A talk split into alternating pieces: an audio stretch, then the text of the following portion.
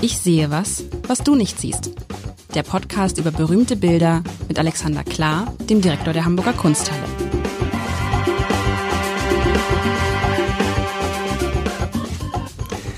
Herzlich willkommen. Mein Name ist Lars Heider und ich hatte mir ja von Alexander Klar in der vergangenen Woche gewünscht und da war ich jetzt schon sehr gespannt, Bilder zum Thema Demokratie.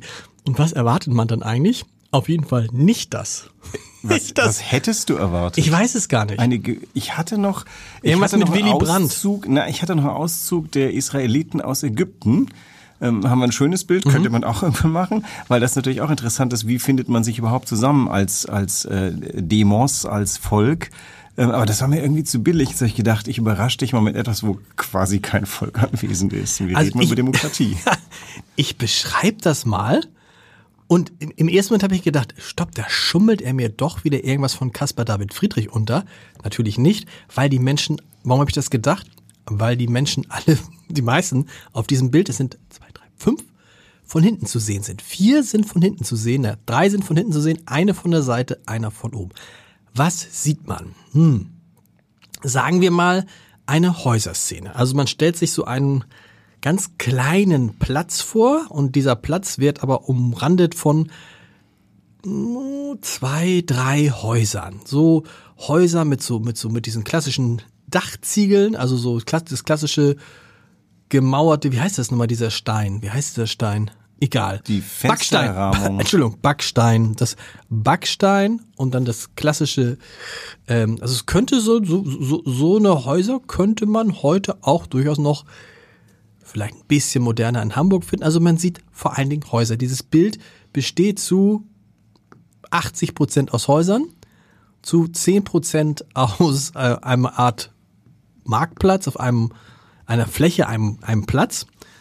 Und ja, und dann sieht man vier Leute, die stehen und ein, der guckt eine, ist es eine Frau oder ein Mann? Was würdest du sagen? Lange Haare, eine Frau. Aus dem Fenster? Eine Frau, ist eine Frau, ne?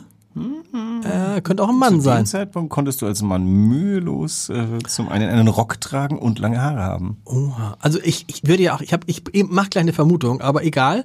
Also, da guckt ein relativ gelangweilt aus dem Fenster, der guckt auch gar nicht auf die Leute, die da unten stehen.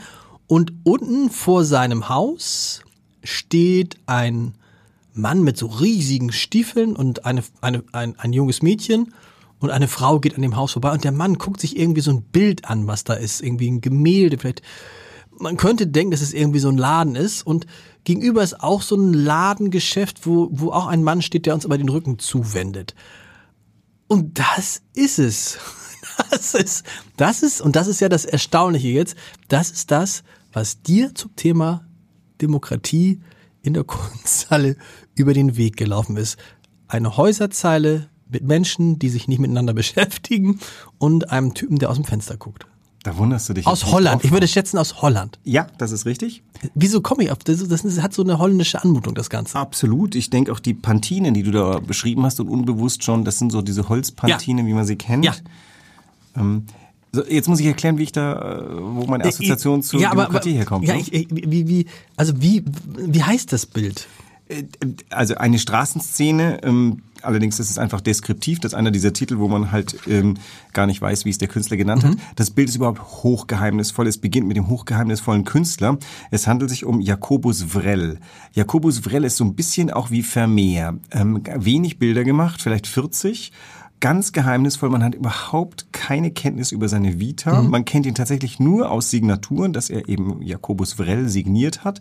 Wir wissen seine Lebensdaten nicht. Er war aber so Mitte des 17. Jahrhunderts in den 1650er und Anfang der 60er Jahre tätig. In äh, Harlem wahrscheinlich. Ähm, und was er macht, sind ganz geheimnisvolle Bilder, ähnlich auch wie, äh, wie im Vermeer. Man weiß, die sind äh, mysteriös und eine Assoziation zu, zu Friedrich finde ich grandios, weil unterbewusst habe ich das mir leicht ausgesucht. Es hat diese selbe Stille, diese selbe unnahbare, geheimnisvolle, nicht penetrierbare Stille. Und ähm, also wie kam ich denn auf, auf Demokratie? Ich ähm, als alter Grieche leite ich das natürlich von äh, dem etymologisch da, woher wo es herkommt, nämlich dem Demos, das Volk, die Menschen. Der, Kratie, die Herrschaft. die Herrschaft des, Volkes. Volkes oder der Menschen ähm, will heißen, ein undefinierbarer Herrscher im Endeffekt. Denn wer ist denn das Volk? Und dann, die, bei diesem Bild fiel mir halt eines ein in Parallelität zu dem, was wir jetzt haben. Die Demokratie ist nur so gut wie die Menschen, die sie gerade betreiben. Mhm. Und äh, hier steht also, hier steht das Volk mit dem Rücken zu uns in Beziehungslosigkeit zueinander. Das ist gar kein dystopisches Bild, ist ein ganz beschreibendes ah. Bild. Aber ah. das ist das Volk, was herrscht hier vor dir. Das ähm, sind nicht die pompösen Herrscher, die, ähm, die, die irgendwelche Entscheidungen treffen, die auch nicht gut sind, sondern hier auf deren Rücken ruht und das jetzt übertragen auf heute ähm, habe ich mir gedacht, ich mache das heute mal als ein kleines Fanal und als eine Werbeeinheit für Demokratie. Jetzt verstehe ich das, weil der Eindruck ist, die Menschen leben arbeiten und schauen aneinander vorbei. Sie interessieren sich nicht füreinander. Und es ist überhaupt nicht glamourös. Die leben, nee. du hast ja diese Häuser hier, da ist Armut neben, äh, neben moderatem Reichtum, da ist Gewerbe, das ist wahrscheinlich ein Bäcker, auf den wir da gucken und dieses Plakat, auf das er guckt, ist wahrscheinlich so eine Art äh, Brötchen, ähm, äh, Plakat, damit man, das hängt ja dann raus, dieses Tuch, damit klar ist, hier ist ein Bäcker. Ähm, mich hat das auch deswegen fasziniert, weil ähm, ein Phänomen, was wir jetzt ja gerade haben, offensichtlich scheint die Güte der Tätigkeit unserer Regierung ganz hauptsächlich von der Menge der Wärmespeicherpumpen, die sie zur Verfügung stellt, zu bestehen. Und da denke ich hier, diese Menschen, denen geht es um Essen, um Wohnen, ich möchte gerne ein Dach über dem Kopf haben. Mich interessiert nicht irgendwie äh, Regierungstheorie. Ich möchte, dass die Brötchen bezahlbar sind. Und so schlecht oder so gut wird man regiert, wie das, was man verlangt von den Regierenden. Und das alles finde ich in diesem Bild wieder. Weil das ja interessant ist, weil das Bild ist natürlich irgendwann aus dem 17., 18. Mitte Jahrhundert. des 17. Jahrhunderts. Also es gab keine Demokratie. Doch, wir sind Doch, in Holland. Stimmt, wir sind in Holland. Holland und es ist schwer. Richtig. Das Richtig. ist die Mutter, also okay, die Mutter der Demokratien ist in Athen. Ja. Aber jetzt von, vom abendländischen System, das hier sind Menschen, die, wo Bürger, es war eine Oligarchie wahrscheinlich, bisschen wie Hamburg, ne? Da haben immer die Richtigen und hießen immer SPD und wenn ähm, die Straßen aufgeräumt haben, heißen sie auch morgen noch SPD. Ähm, so war das damals auch. Da waren wahrscheinlich schon irgendwie oligarchische Strukturen und Familien, aber die Denomine war das schon so, die Bevölkerung hat sich um, sein, um ihre eigenen Geschicke gekümmert. Absolut. Und interessant ist, interessant ist diese, das finde ich jetzt interessant, wie du drauf gekommen bist. Das heißt, du bist, was hast du gemacht? Du bist durchs Museum gegangen und hast geguckt? Oder weil du hast ja nicht irgendwie irgendwie in eine Suchmaschine eingegeben, in, in interne Intranet-mäßig so äh, Demokratie, weil dann wird dieses Bild nie gekommen. Nein, das kann nur durch meine persönliche KI. Das ist nach unserem Gespräch das letzte Mal. Ich bin nach Hause gegangen ja. und habe mir gedacht, was will er von mir? Ähm, du willst ja kein Propagandaplakat für Demokratie und es gibt auch, wir hatten ja einmal die, die Aufbahrung der Märzgefallenen von Menzel, das ist mhm. schon lange her. Da sind die Särge, das ist für mich auch so ein Urdemokratiebild, weil da kümmern sich die Revolutionäre darum, dass das mit der Zukunft Deutschlands funktioniert und es ging auch noch in die Hose, duseligerweise. Hier ist eben dieser ganz, hier ist der Alltag. Der Alltag ist jeden Tag und jeden Tag passieren kleine Dinge, die die Demokratie betreiben. Und tatsächlich mich treibt also dich wahrscheinlich auch, ich höre das auch aus deinen Reden, uns treibt ja schon um, wie geht es denn jetzt mit der Demokratie? Wem ist das denn überlassen? Also wer, wem überlassen wir denn jetzt unsere Geschicke? Ist das eine schweigende Mehrheit, die sagt, naja, das wird der Scholz schon richten und wenn er nicht redet? Oder ist das eine eben nicht schweigende Mehrheit, die sagt, das ist unsere Stimme und wenn schon die Regierung nicht redet, reden wir halt? Und das fand ich, das ist, glaube ich, das ist der entscheidende Punkt. Ich hatte ähm, vor kurzem in ein, ein Gespräch mit Bijan Giersaray, dem Generalsekretär der FDP, und der sagte den wunderschönen Satz, also sagte auch, dass wie sehr sich dann freut, wenn dann in solchen Situationen, wie es sie mit der AfD gegeben hat, mit dieser, mit dieser Potsdamer Geheimkonferenz, wenn dann plötzlich die Menschen aufstehen und die Demokratie stärken und das sei ein, ein gutes Zeichen. Aber er sagte auch, er hätte das Gefühl, Politiker reden dann immer so sehr ähm, einschränken, damit sich nicht jeder gefühlt werden, nicht jeder, nicht jeder angesprochen wird, aber er hatte das Gefühl gelegentlich, dass der eine oder andere den Staat mit einer Handelskette vergleicht, ähm, die jeden, für jede Situation des Lebens ein Angebot oder besser noch ein Sonderangebot hätte. Und das muss man, das, das muss man ja verstehen, dass wir, dass letztendlich die, die Herrschaft des Volkes ist halt die Herrschaft des Volkes und nicht die Herrschaft eines Bundeskanzlers. Ja. Und, das, und es liegt, es liegt, du, komisch es klingt, es liegt ja an uns, was wir daraus machen. Und die Rechte, die jemand hat, wie der Bundeskanzler, sind ja so eingeschränkt, dass wir eben ihn nicht vergleichen können, was man, aber was man manche, manche, manche tun. Manche sagen dann, der Kanzler müsste mal ein Machtwort sprechen, der Kanzler müsste mal dies, müsste mal das. Er kann es de facto gar nicht. Er könnte vielleicht gerade ein Machtwort reden. Er könnte, also mal richtig, er könnte mehr reden, er könnte ein bisschen weniger moderieren und ein bisschen mehr äh, sagen. Aber tatsächlich ist, selbst wenn er eine super Idee hätte für ein Gesetz oder sonst was alles, es müsste durch den Bundestag. und dann geht es ja in der Regel aus dem Bundestag anders rein, als es rausgekommen ist. Und wenn es einem nicht gefällt, dann klagt er dagegen und dann kommt das Bundesverfassungsgericht, siehe Bundeshaushaltsort und kippt das Ganze wieder will damit sagen, diese Vorstellung, dass in der, in, der, in der Demokratie jemand ist, der ganz groß was zu sagen hat, ist eben komplett falsch. Und es liegt, es liegt an uns. Und wenn die, wenn wir, wenn wir, wenn wir sagen, der Zustand der Demokratie ist im Moment schwierig, so wie er ist, dann ist es in erster Linie unsere Schuld. Genau. Also wir haben ja uns irgendwie seit äh, Angela Merkel dran gewöhnt zu glauben, dass Regieren irgendeine so Art höhere Verwaltungstätigkeit ist. Mhm. Weil dann immer wieder Schulter gezuckt wurde und gesagt, das ist ja irgendwie alternativlos oder das geht ja nur so und hallo Bevölkerung, ähm, wir können doch gar nicht anders, denn wir sind eingekastelt in unsere Natürlich mag man auch die Demagogen nicht, aber irgendwo so, so jemanden, der feurig voranschreitet, der hat schon auch seine Vorteile. Es muss ja nicht gleich ein Demagoge sein. Aber wir sind in den letzten 20 Jahren, also seit, äh, sag mal, ja, seit Angela Merkel würde ich schon mal ein bisschen böse sagen, sind wir eingelullt worden mit, passt auf, Regierung, das funktioniert so. Wir finden Kompromisse und am Ende kommt eine Wärmespeicher. Und ihr müsst euch, und ihr müsst euch um nichts kümmern. Genau. Überlasst uns das. Macht euren, macht, macht euren Alltag, aber den, um den Rest machen wir. Und, genau. und die Annahme, dass wenn Autos subventioniert sind, die Bevölkerung schon stillhält, das ist schon ganz schön fatal, weil dann denkt man, also wir sind, mittlerweile hat sich die Regierung vor allem in, in eine Position manövriert, dass sie immer wieder mal ein Sonderangebot rausgeben mhm. muss, um die Akzeptanz zu steigern. Dass ähm, höhere Ideale, wie zum Beispiel, keine Ahnung, Humanismus, äh, nicht Fremdenfeindlichkeit, eine gewisse ähm, Grundhaltung ähm, gegenüber ethischen Normen, die sagen, in Israel ist eine Demokratie zu verteidigen mhm. gegen eine Nicht-Demokratie, ähm, all solche Sachen sind verloren gegangen gegangen. Und ähm, also zurück zu diesem Bild ist es halt so, dann ist das, dann ist die Abwesenheit von ähm, Engagement, von äh, auch sag mal, höheren Idealen, vor denen immer gewarnt wurde. Klar, Hamburg ist der Ort, wo, glaube ich, Schmidt hat sagen dürfen, dass irgendwie das mit den ähm, Visionen regelt der Arzt, glaube ich, oder wie, wie geht der Spruch? Genau, nee, wer Visionen hat, soll zum Arzt gehen. Und ich habe da neulich mit dem äh, Zukunftsforscher Matthias Hawks drüber gesprochen. Der hat mir das zum ersten Mal gut erklärt. Er sagte, das Problem bei Visionen ist, dass sie eben ganz schnell auch autoritäre Strukturen annehmen können. Da hat einer eine Idee, wie etwas sein soll, und dann muss diese Idee aber genauso umgesetzt werden. Ne? Mhm. Also die Idee des Sozialismus ist so eine Idee.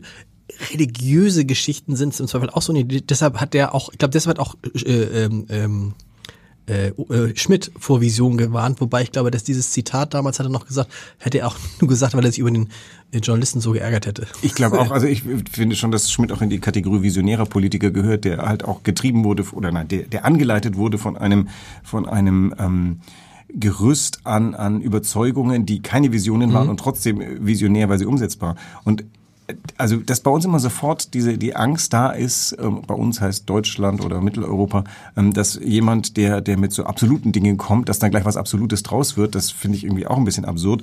Denn ähm, zuallererst mal muss man eine Vorstellung haben von, wie die Welt in den 50 Jahren sein sollte. Mhm. Und die Vorstellung kann eben nicht sein, dass dann immer ein Bundeskanzler ist, der so geschäftsmäßig die eine oder die andere Sache durchzieht und shit, wenn die dritte nicht klappt, weil Bundesverfassungsgericht dagegen, ah, okay, da müssen wir jetzt wieder neu ansetzen in, in ähnlich verwalterischer Art und Weise. Und also dafür finde ich halt dieses Bild hier ein, ein, wie soll man sagen, ein schönes Fanal. Denn auf der einen Seite ist das, das ist sehr kuschelig, ne? Da fühlt man sich wohl, das ist so eine heimelige Häuserecke. Ja, aber nicht, lass es mal, lass es, das, das stimmt, aber andererseits, es ist auch sowas trüb, hat es auch sowas Trübes, was Trübsinniges, ne? Es ist total trübsinnig. Ja. Lustigerweise, wenn du tiefer in das Bild hineinguckst, stellst du fest, da ist so ein kleines Kreuzerl äh, rechts an dem äh, Haus, was äh, hinweisen könnte auf einen Verwaltungsakt, nämlich so Pestzeichen, die gemacht ah, okay. wurden, wenn Häuser krank waren. Das ist das Haus in der Mitte, wenn du so gerade drauf mhm. fixierst siehst, siehst du an der Gebäudekante ein gelbes Kreuz. Mhm. Das ist äh, nicht ganz unwahrscheinlich, dass das eben eine Markierung war, dass da noch Kranke drin waren. Okay. Ähm, das heißt, du siehst auch schon, verwalterisches Handeln war dabei. Die Häuser sind auch sehr pragmatisch gebaut. Ne? Also das Haus, wo der Mann rausguckt, da sind die Hälfte aller der Fenster zugemauert. Mhm. Vielleicht hat's da gezogen und hat sich dann hat der Vermieter gedacht, okay, sparen wir Heizkosten, mauern wir oben zu. Ähm, also das ist nicht die Vision einer, einer Gesellschaft vor uns, sondern es ist eine geradezu brutale Analyse einer Ecke irgendwo in Harlem allem, ähm, wie sie sich täglich etwas stupide da abspult. Kommen wir mal zu Jakob, Jakobus Vrell heißt der, hast du gesagt? Ja. Den Mann, also du hast gesagt, er hat nur 40 Bilder gemalt, das ist wenig. Das ist wenig, ja. Was ist denn so normalerweise, also... Äh, Kommt ein bisschen natürlich darauf an, was du so, äh, was du für eine Technik hast, aber ich würde sagen mal im, im Jahr ähm, soll es schon Leute geben, die bis zu 20 Bilder hinbekommen. Also okay. du kannst ja jeden Tag ein bisschen malen, dann stellst du es zum Trocknen beiseite und nach zehn Tagen, also du kannst ja schon immer, keine Ahnung, gleichzeitig drei, vier Gemälde ähm, auf der Staffelei haben. Der, ähm, nehmen wir mal Rubens, der betrieb zu diesem Zeitpunkt eine Art Gemäldefabrik. Mhm. Der hatte fünf, sechs, sieben, acht hochrangige Schüler, die an fünf, sechs, sieben, acht Bildern gleichzeitig malen. Der eine war für die Pferde zuständig, der nächste war für die Körper zuständig. Der Chef kam nachmittags immer und malte Gesichter. ähm, und äh, dann wurden, gab es noch Verkaufsgespräche. Der kam wirklich und malte nur die Gesichter? Also dem Chef war die Gesamtkomposition überlassen. Das war immer so. Also jetzt beim Rubens weiß man es mhm. relativ genau, weil das war eine sehr arbeitsteilige Geschichte und seine Schüler wurden auch alle ganz großartige Maler. Van Dyck äh, ähm, war einer von denen unter anderem, die ähm, da war so, er hat also, er hat die Komposition angefertigt, der hat auch das Thema festgelegt, der war ein gebildeter Maler, der genau gewusst hat, welche Mythologie heute dran ist. Und dann hat er eben ähm, die, die, die wesentlichen Momente, will heißen die, den Gesichtsausdruck. Wenn da also drei Figuren drauf waren und eine war erschreckt, dann ging er dahin. Okay. Vielleicht durfte auch der Antonis van Dijk zwischendurch auch mal ein bisschen, der, der malt so Rubenshafte Gesichter, dass der vielleicht auch dran gelassen wurde. Ich weiß nicht, ob Rubens äh, ähm, schon alle Hände scheiden können, die man da scheiden muss. Bei Vrell weiß man halt einfach nicht, was war das für eine Werkstatt, aber im Mindesten würde ich mal sagen, waren zwei Lehrbuben immer mit dabei, die Farbe anmischen mussten oder durften und was sie vielleicht nicht durften, war Himmel malen. Ne? Das mhm. ist ähnlich wie bei Caspar David Friedrich, der Himmel da oben mit dieser schönen dunstigen Wolke, das ist schon, da war des Meisters Hand. Aber vielleicht durfte der eine Lehrbube da das ähm, Brötchenplakat malen.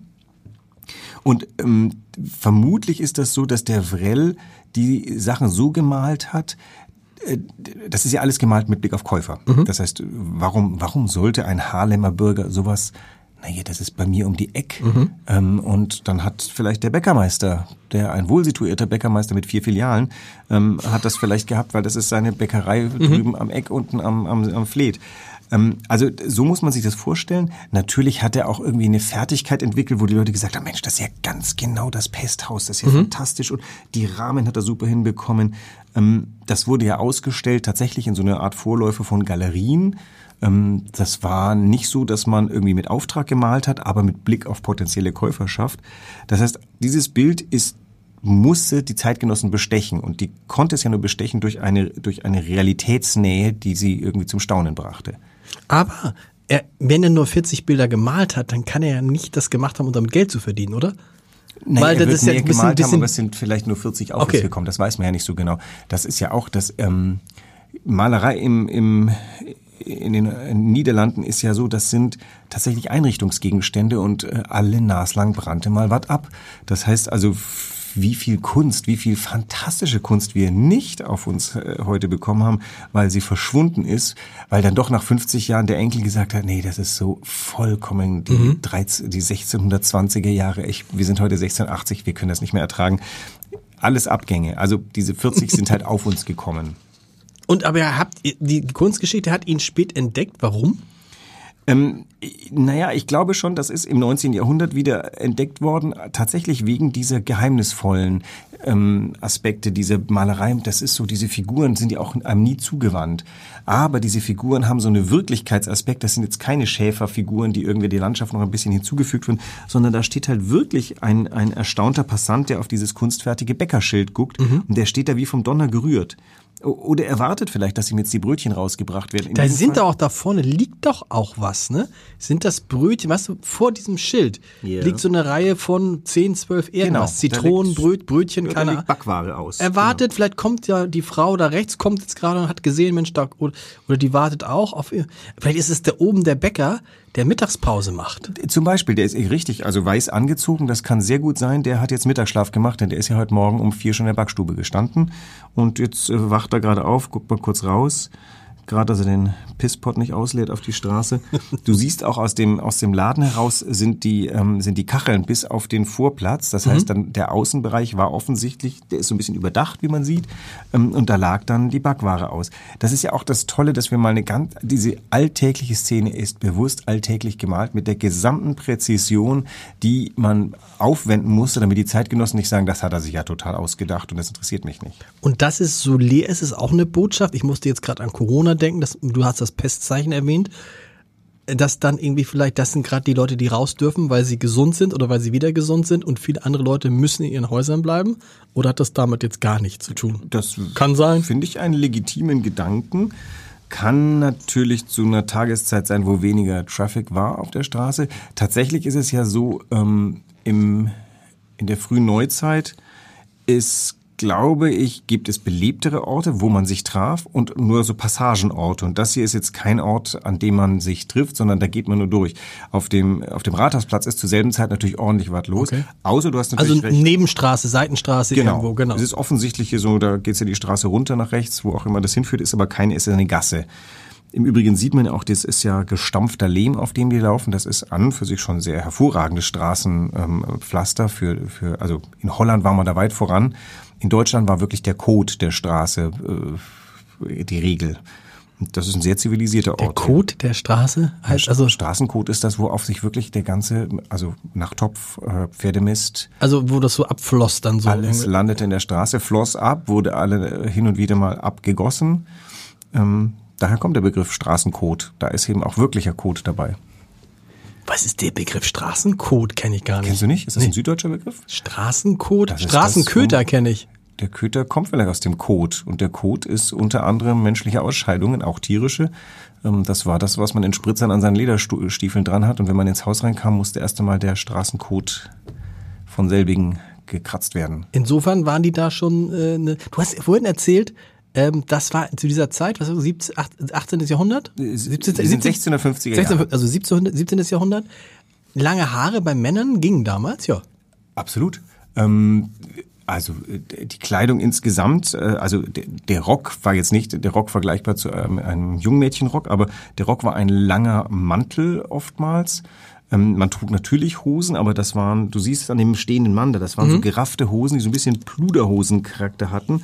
Die Frauen hatten weite, lange Röcke und oben eher engere Oberteile, meistens mit so Gürten, mit so Hüftgurten gerafft. Ähm, ganz wichtig, man trug immer Hut, vielleicht äh, um sich zu schützen vor den Dingen, die da aus dem oberen Fenster runterfallen. Okay. Ich weiß es gar nicht, aber und natürlich auch gegen die Kälte auf dem Kopf. Ähm, der Mann oben, der Bäckersmann, von dem ich jetzt wirklich mal annehmen möchte, es ist der Bäcker, der trägt so eine Schlafmütze, der hat so einen, so einen Turban auf dem Kopf. Der hat sich ja bis ins 19. Jahrhundert gehalten, wenn du so Spitzweg ähm, und wahrscheinlich, weißt du, was wahrscheinlich ist? Der hat wahrscheinlich zu Ende gearbeitet, seine Brötchen liegen da unten, jetzt kommt demnächst irgendwie eine Mitarbeiterin und verkauft die und er guckt noch einmal raus, hat genau. sich schon die Schlafmütze aufgesetzt und ja, oder er, und geht er gleich jetzt, ins Bett. Er hat, ne, er, er hat Mittag geruht und jetzt am Nachmittag geht's hinaus auf den Platz. Vielleicht ist er ja auch noch irgendwo, hat ein Amt äh, im Rathaus irgendwo oder muss noch auf eine Versammlung. Der, die Innung der Bäcker ruft heute Abend zur Innungs, äh, zum Innungsabendessen. aber dass dir das, ich bin jetzt ganz gespannt, ich habe ja, man kriegt ja immer zwei Sachen von jedem Thema, glaube ich. Irgendwie nächste Woche gibt's ja nochmal zum Thema Demokratie. Aber es ist, tatsächlich trifft es das, ne? Das ist sozusagen, das sind die Menschen, das sind, letztlich sind das auch die einzelnen äh, Herrscher, ne? Also jeder das, für sich, das sind die, das sind sagen, wie heißt das mal, jedes Volk, deshalb gibt's auch diesen schönen Satz, jedes Volk hat den Führer, Herrscher, Kanzler, den es verdient. Ja, das ist natürlich ganz faszinierend, weil ich mir denke, also einer der Gründe, warum ich neulich mit auf der Demo war, war, ich möchte mir nicht nachsagen lassen, dass ich geschwiegen habe zu einer zu einer Entwicklung, von der ich nicht möchte, dass sie jemals mhm. irgendwo hinführt. Und wenn eben wir heute unsere Großeltern angehen und sie fragen, wie konnte das passieren in den 30er Jahren, da muss man dazu sagen, meine Großväter waren beide SPD-Wähler, für über die kam das. Aber mein, mein väterlicher Großvater war tatsächlich dann auch Lehrer und als solcher, glaube ich, ähm, dann ultimativ auch in der Partei, weil es gar nicht drunter ging. Das heißt, der war noch 1933 ein wackerer SPDler und ist dann ähm, aus, äh, wie soll man sagen, nicht Opportunismus, ja, das sagt man eben heute, aber der, der musste halt ja. ähm, da, davonlassen. Äh, der ist auch äh, nach dem Krieg sofort wieder SPDler gewesen, ähm, aber der war kein Märtyrer. Und ähm, was will ich denn meinem Großvater vorwerfen, dass er die Nazis verhindert hat? Ähm, es, es gab wahnsinnig viele Leute, die keine Nazis waren und keine Lust drauf hatten, aber man hat halt auch nicht für ein gesellschaftliches Klima gesorgt, in dem die unmöglich wurden.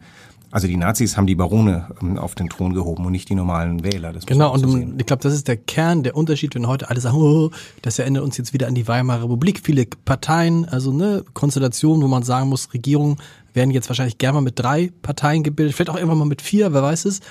Aber der große Unterschied zur Weimarer Republik ist eben halt, dass es damals quasi keine Demokraten gibt, gab. Also ganz wenig Demokraten. Was ja heute, was man an den Demonstrationen sieht, ist das ja zum Glück völlig anders. Und das sind halt Menschen, mehrere Generationen, die jetzt in einer gefestigten Demokratie aufgewachsen sind und dem man das, glaube ich, nie wird wegnehmen können. Ja, das möchten wir gerne hoffen, aber dann schaut man sich unsere Politikerkaste an, die so lahmarschig dagegen protestiert, dass man sich denkt, das ist ja fast schon Schablonen. Also gut, der Herr Scholz kann nur in Schablone reden, aber da wünsche ich mir halt tatsächlich herbei jemand, der ein Fanal äh, mhm. vom, vom Rostrum des Bundestages schreit und sagt, das geht so nicht. Diese Leute wollen wir nicht dulden. Wir wollen weder diese Leute dulden noch ihre Wähler dulden. Und dass da so, dass, dass da so werben für jetzt schaut, jetzt wählt die doch nicht. Also jetzt hör das kann mhm. sich doch nicht. Das ist doch kein Ton. Und da denke ich mir schon, da würde ich in einer anderen Zeit gerne leben und, und deutlicher, viel deutlicher die Sache mit der wehrhaften Demokratie äh, angeschlagen wissen. Kommen wir vielleicht nächste Woche zu, mit der, zu der Sehnsucht nach einer anderen Zeit. Für heute sage ich erstmal vielen Dank fürs Zuhören und Alexander, dir vielen Dank für wirklich dieses äh, demokratische Bild. Erstaunlich ausgewählte Bild. Es ist, äh, es ist Volkesstimme. Bis nächste Woche. Tschüss. Weitere Podcasts vom Hamburger Abendblatt finden Sie auf abendblatt.de slash podcast.